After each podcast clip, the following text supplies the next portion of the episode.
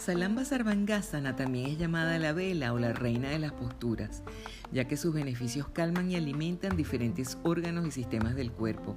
Salamba significa apoyado, sarva entero, anga cuerpo y asana postura.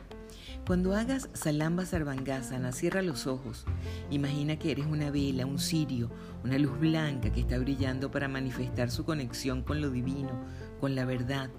Al permanecer con tus pies en alto hacia el cielo y con la llama encendida, siente cómo puedes ayudar a quienes han perdido la confianza o aquellos que se encuentran hundidos bajo el peso de sus dificultades, de sus problemas. La vela significa la luz, la verdad que jamás se extinguirá. En la vela eres un vínculo entre el cielo y la tierra y lo puedes ser durante el resto de tu vida sin doblegarte, sin apagarte.